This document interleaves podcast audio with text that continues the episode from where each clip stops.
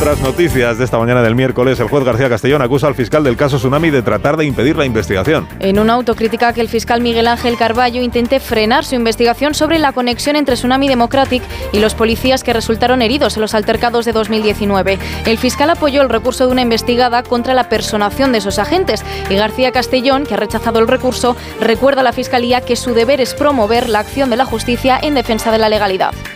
El Parlamento Europeo reclama un trato igual a castellano y catalán en las escuelas de Cataluña. Es una de las conclusiones de la delegación que viajó el año pasado a nuestro país para analizar el modelo de inmersión lingüística. En el borrador del informe, los eurodiputados afean el incumplimiento de la sentencia que imponía un 25% de horas lectivas en castellano y denuncian el acoso a aquellos alumnos que piden más español.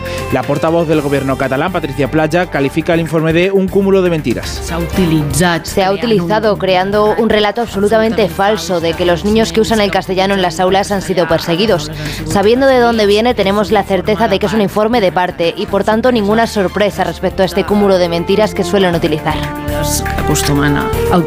Putin ha ordenado la detención de la primera ministra de Estonia. También de su secretario de Estado y del ministro de Cultura de Lituania. Moscú les acusa de profanar la memoria histórica por dañar y destruir monumentos a soldados soviéticos. Es la primera vez que el Kremlin declara en busca y captura a un jefe de gobierno extranjero. La primera ministra estonia, Kaya Kalas, ha respondido que no le y que seguirá apoyando firmemente a Ucrania.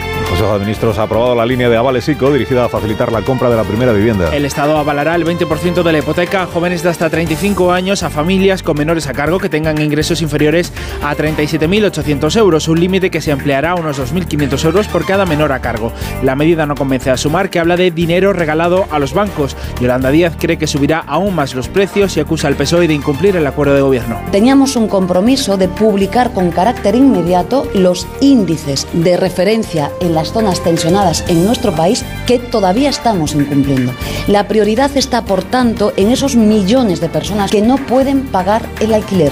Y esta medida es una política fallida La CIA, el Mossad y Hamas se reúnen en Egipto para negociar una nueva tregua en Gaza. Los países que vienen ejerciendo de mediadores en el conflicto han intensificado las conversaciones ante la amenaza de Israel de lanzar una ofensiva terrestre sobre la ciudad de Rafah, en la que se refugian más de un millón de palestinos, unos planes que han sido condenados por la comunidad internacional. La ministra de Exteriores de Alemania, Annalena Baerbock, que viene apoyando firmemente a Israel, pide corredores seguros.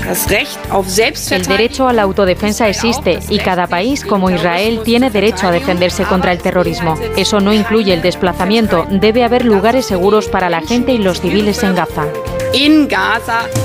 Más de uno.